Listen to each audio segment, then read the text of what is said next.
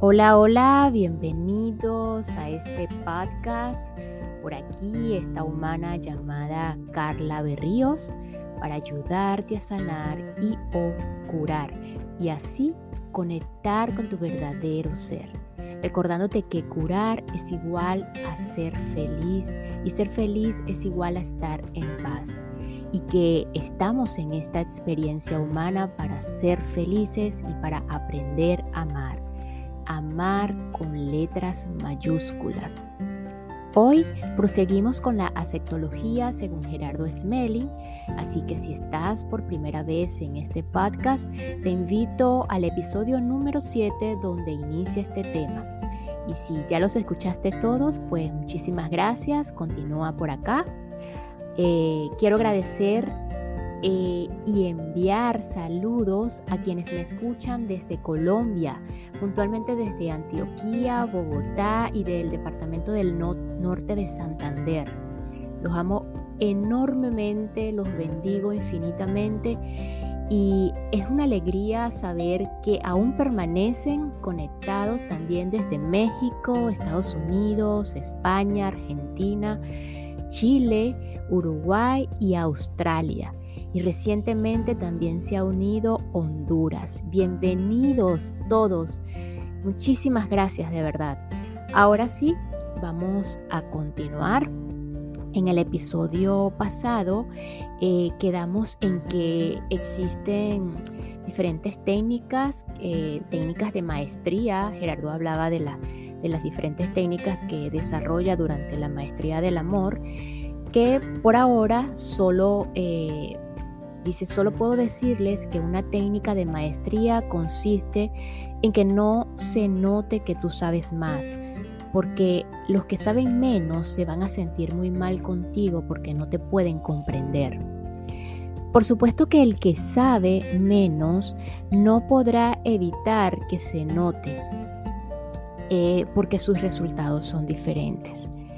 El asunto de la sabiduría es que necesitamos manejar la información.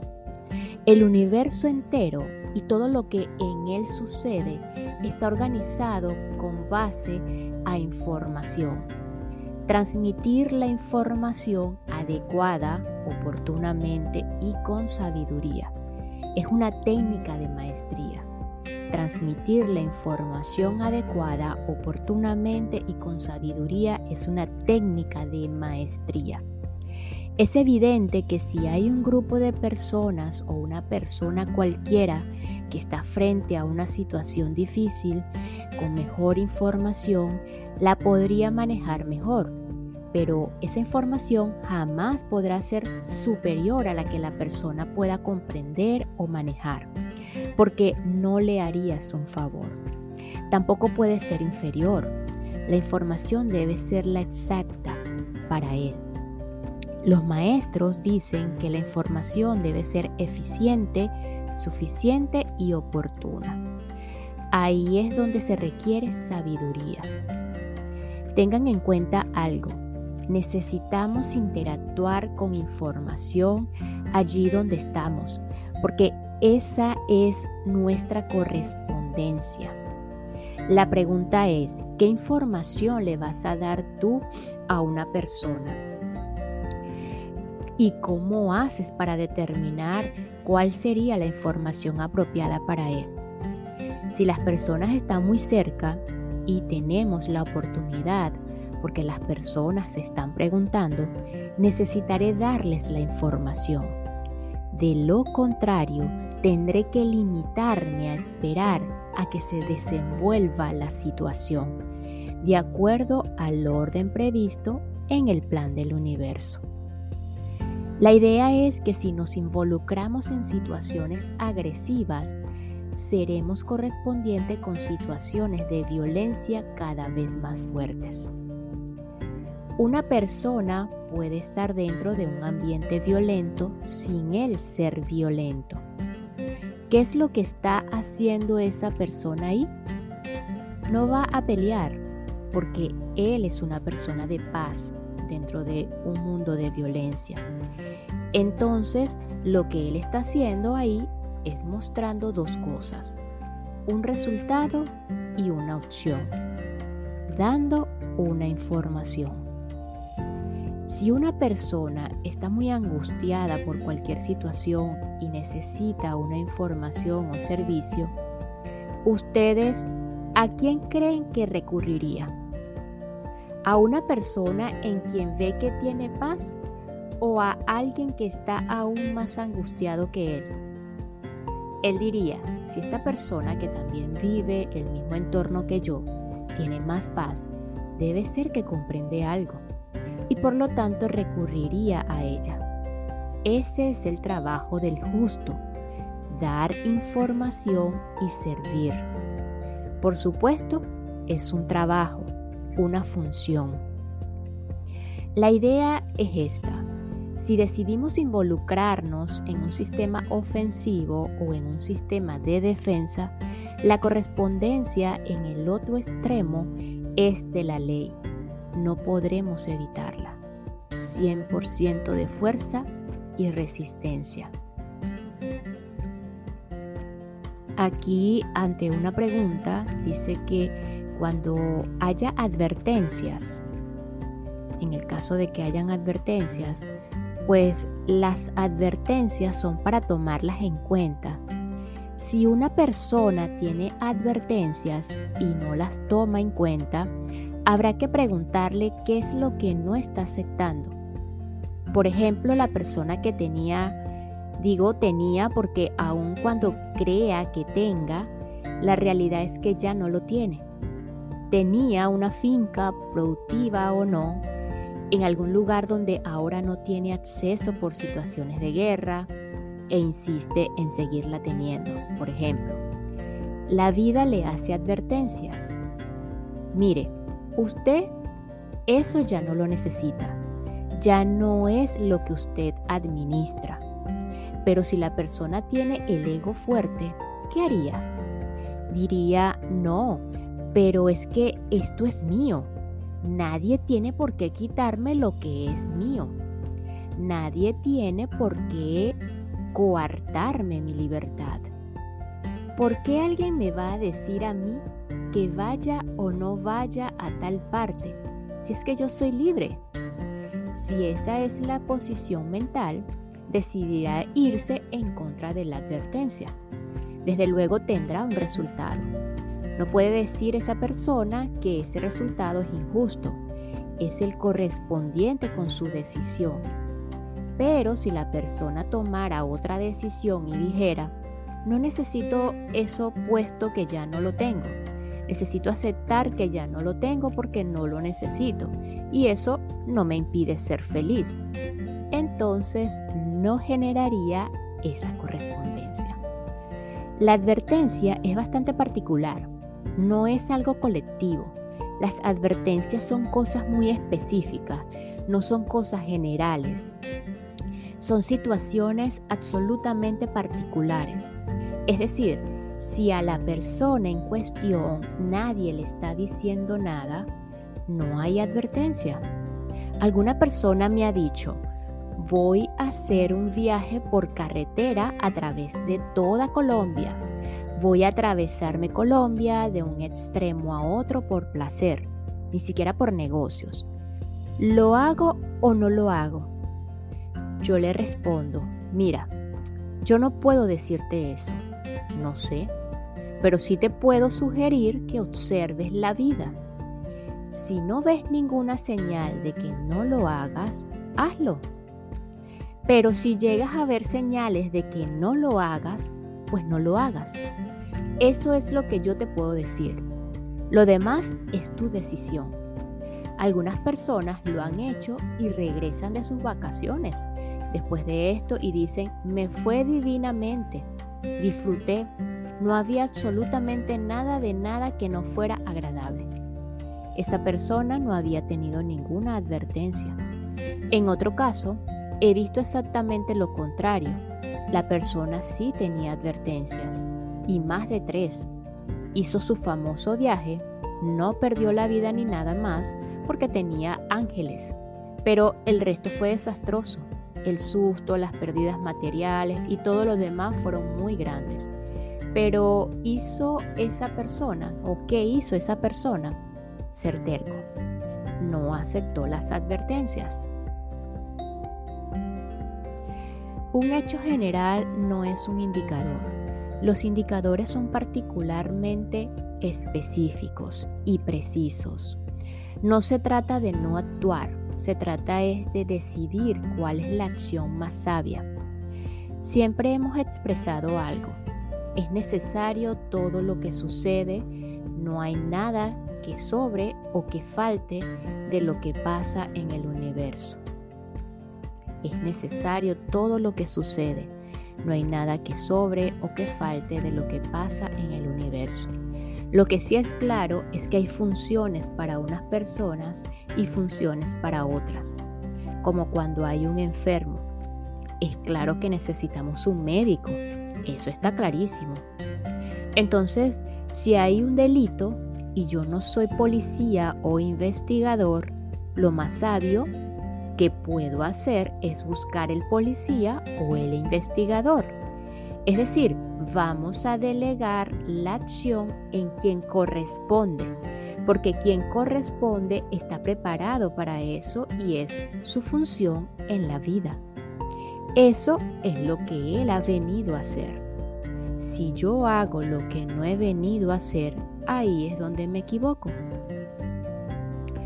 La pregunta de fondo es, ¿qué hace una persona para ser correspondiente con determinado evento? Cuando tenemos miedos, odios, cuando tenemos en nuestra mente la idea del culpable, la idea del justiciero o de la injusticia, somos exactamente correspondientes con situaciones de ese estilo. Y eso es lo que la vida nos enseña cada vez que enfrentamos una situación. Para cambiar las correspondencias necesito cambiar la forma de pensar, la forma de sentir, la forma de ver la vida. Entonces yo cambio las correspondencias, pero no cambio el universo, cambio mis correspondencias. Eso es lo importante de comprender en aceptología, que no vamos a cambiar el universo porque, la realidad no es cambiable. Lo que es cambiable es la experiencia individual. La resistencia que está impidiendo hacer esto se origina en una serie de conceptos mentales aprendidos de la cultura, que básicamente los vamos a estudiar ahora, en lo que sigue del taller. Son esos conceptos de solidaridad, de bondad, de integración, de participación, etc. Es decir, eso de ser bueno, entre comillas, de que los demás importan, entre comillas, y de que me estoy volviendo malo, entre comillas, o sea, todas esas ideas que si yo no las tengo claras y no sé lo que significan, se me van a convertir en un serio obstáculo mental para mi desarrollo espiritual. Y eso será necesario y estará ahí hasta que yo lo comprenda. Buscamos en este taller de aceptología precisamente comprender que hay una serie de conceptos en nuestra mente que más, de, que, más que soluciones causan problemas. Necesitamos comprender que hay una serie de conceptos en nuestra mente que más que soluciones causan problemas. Pero el problema no es el de afuera, sino el del interior de cada uno de nosotros. Eso vamos a seguir desarrollando ahora. Continuamos con la verificación del ejercicio número uno. La segunda pregunta, ya después de haber debatido la primera de la realidad, dice, ¿cuáles realidades te gustaría cambiar? La realidad no me afecta, yo me afecto con la realidad. Lo hago por una razón muy sencilla, porque la realidad me está mostrando una correspondencia con mi interior. Si yo aprovecho la realidad, aprendo lo que ella me enseña. Si yo quiero cambiarla, es porque no la necesito. La primera lucha espero que nosotros ya no estemos en ella porque no nos interesaría un proceso de desarrollo espiritual en este sentido. Es tratar de cambiar todo lo que sucede a nuestro alrededor, cambiar las personas, las estructuras sociales, cambiar lo que llamamos la injusticia, solucionar todos los problemas de los demás, etc. Esa es, esa es nuestra primera lucha. Cuando nos convencemos de que esa lucha es inútil, empezamos la segunda lucha. No voy a cambiar lo que sucede afuera para acomodarlo a mi ego y mis creencias. Necesito cambiar mi ego, y mis creencias para acomodarlas al orden del universo. Esa es la segunda lucha, entre comillas. Si estamos en la segunda lucha, ya salimos de la primera porque es claro que si yo no acepto la realidad, trataré de cambiarla. Si la acepto, me daría cuenta que lo que necesito es cambiar algo en mi interior para acomodarlo al orden del universo. Ese es el trabajo espiritual. Si yo quiero cambiar la realidad es porque no la he aceptado. Y mientras no la haya aceptado, no he comprendido lo que me está enseñando. Esto lo vamos a profundizar más adelante. Por ahora me gustaría recordar una de las frases maravillosas del Maestro Jesús, como todas las de él. Es extraordinaria. ¿Veis la paja en el ojo ajeno y no veis la viga que tenéis en el vuestro. ¿A qué se refiere esa frase? Fíjense que habla de la paja y de la viga. ¿Qué es más grandecito? Él no habló de que sea la viga la que está en el ojo ajeno. Habla es de que la viga está en el nuestro y la paja está en el otro. O sea que es más pequeño el problema del otro que el mío. Fíjense bien lo que eso significa. Cuando yo me siento mal con alguien por cualquier razón, que me sienta mal con esa persona, yo le estoy viendo a él un defecto. Porque si yo no le viera un defecto, no me podría sentir mal. Me siento mal es porque yo le veo un defecto a él. Pero cuando le veo un defecto a él, no veo cuál es el mío. No veo mi incapacidad de aceptar a una persona que tiene un comportamiento diferente al mío. No es bueno ni malo, es diferente al mío. Yo no soy capaz de aceptarlo a él porque es diferente a mí. Yo quiero que él sea como yo. Esa es la viga que yo tengo. La viga es la limitación que yo tengo para poder aceptar a otra persona. El defecto que él tenga es solamente una pajilla para mí. El problema por resolver no es el del otro, sino el mío. Por esta razón, frente a la realidad pasa exactamente eso. Yo veo algo con lo cual me molesto me molesto frente a la realidad y la limitación que yo tengo para poderme molestar con la realidad. Es una viga muy grande necesito solucionar. Yo entro a una realidad correspondiente con lo que yo mismo decido hacer. Toda herramienta es neutra. Puede usarse bien o usarse mal. Usar una herramienta con sabiduría o con ignorancia no depende de la herramienta, depende de nosotros. Si tengo sabiduría, cualquier herramienta la utilizaré con sabiduría. Si no la tengo, utilizaré cualquiera a mi alcance con ignorancia. Por supuesto que es en los resultados donde voy a verificar que utilicé.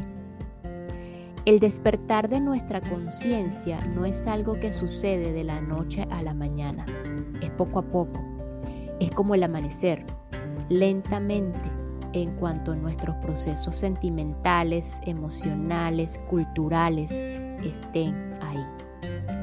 Matemáticamente se pueden dirigir de manera voluntaria si aprendo a hacerlo.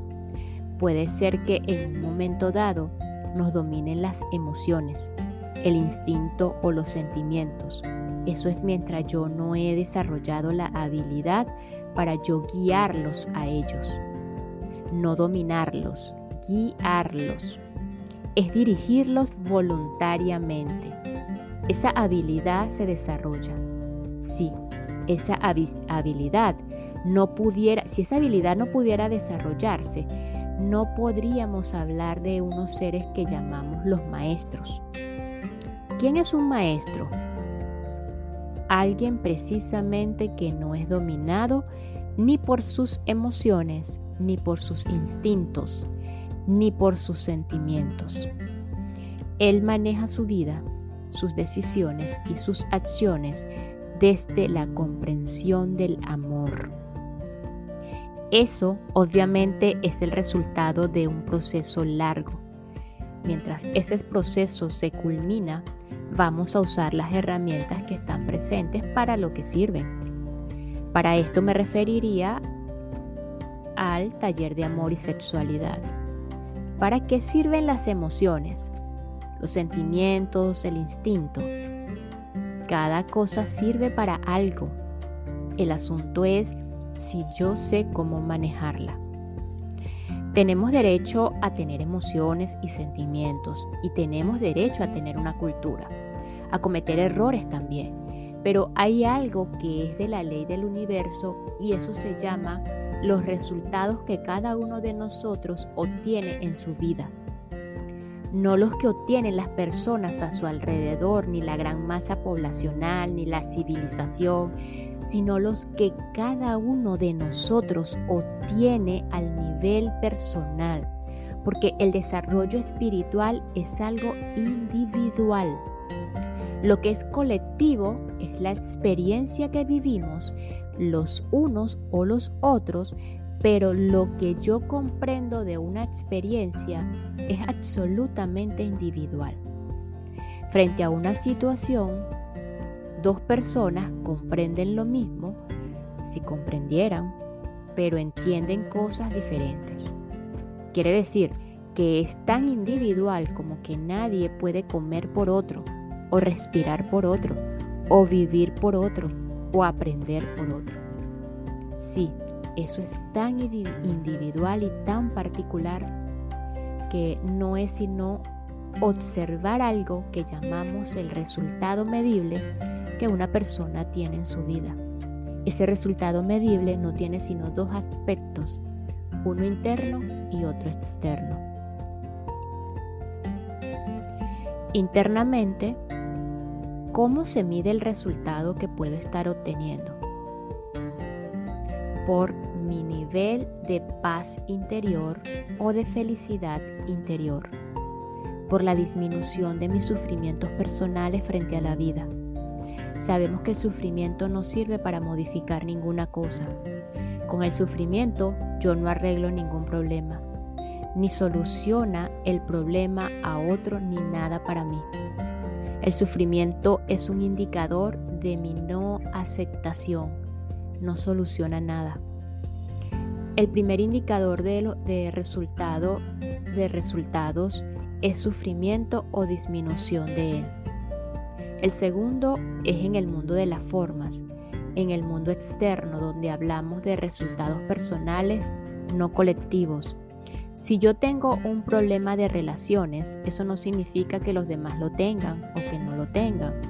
Yo tengo un problema de conflictos y de pelea con la mayoría de las personas o estoy absolutamente solo.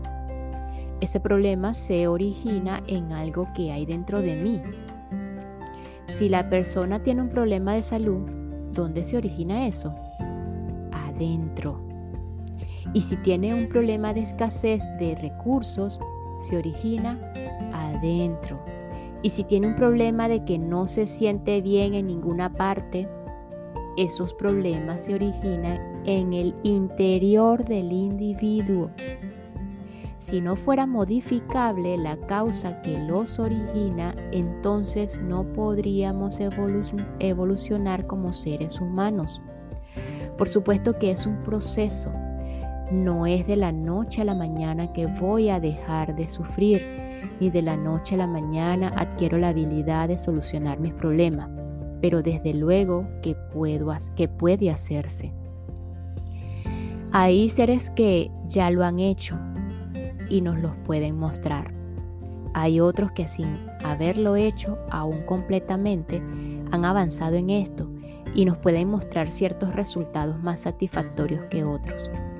Eso es lo que muestra que el desarrollo espiritual va a producir un cambio a través de un proceso.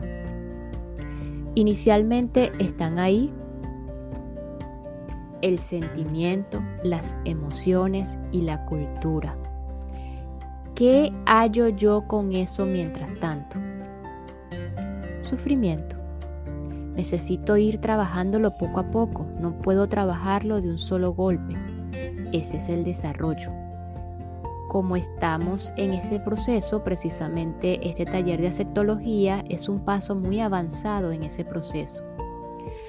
Ahora la propuesta es una cosa, lo que cada uno de ustedes haga con la propuesta es otra cosa totalmente diferente y absolutamente particular e individual. La propuesta es liberarnos totalmente del sufrimiento en este taller, mediante la aceptación de la realidad del universo. Lo que ustedes hagan con eso depende de cada uno de ustedes. Lo que yo he observado a través de unos tres años es que algunas personas disminuyen más rápido su sufrimiento que otras. ¿Por qué? Porque las herramientas están ahí y yo puedo usarlas o no usarlas. Usarlas medianamente o al 100%. De ello depende. La propuesta es que las usemos. No se preocupen sino por trabajar sobre ustedes mismos al ritmo que tengan. No estamos en una competencia, no estamos tras de ver quién se gradúa primero. Lo que estamos es viendo que cada uno tiene un ritmo que necesita aprovechar, el que sea rapidísimo o lento, o mediano pero que vayamos avanzando. Es muy personal. Volviendo a la tercera pregunta, ¿Qué pasa en tu interior cuando no puedes aceptar la realidad? Lucha y sufrimiento. ¿Qué pasa en tu interior cuando no puedes aceptar la realidad? Lucha y sufrimiento. La cuarta pregunta, si la realidad no es cambiable por ti, ¿cómo harías para no sufrir ante ella? Esa es la pregunta clave. No hay sino una sola forma, aceptarla. Y si es cambiable por ti, eres una persona de la segunda clase. ¿Se acuerdan de las tres clases de individuos? Del que luchando y sufriendo cambia algo, de Simón Bolívar. Si no la puedes cambiar, pero luchas y sufres, entonces eres de los, que la de, los de la primera clase. Luchas y sufres pero sin ningún resultado frente a la realidad. Pero si ni luchas ni sufres, sino que aprovechas lo que la vida te ofrece, ¿quién eres? Esa persona que ya está en el tercer nivel del desarrollo espiritual, quien lo, quien lo que hace es servir a los demás, no luchar contra los demás, mostrarles un ejemplo a los demás y disfrutar de lo que los de la segunda clase hacen. La pregunta quinta, ¿cómo puedes saber que te corresponde modificar tu entorno? Por tres cosas. Tienes las herramientas, los medios, los, lo logras hacer y además estás sufriendo al hacerlo. Es claro que la propuesta es que nosotros no es que nosotros nos pasemos a ser de las personas de tercera clase, porque ya pasamos por la primera y por la segunda no es ningún premio, es simplemente un resultado. La sexta pregunta, ¿cómo harías para generar una nueva realidad para ti? Aceptando la actual. Recuerden que el universo es un proceso pedagógico Y cuando un lugar o circunstancia ya no tiene nada que pueda enseñarle a una persona, ¿qué hace esa persona en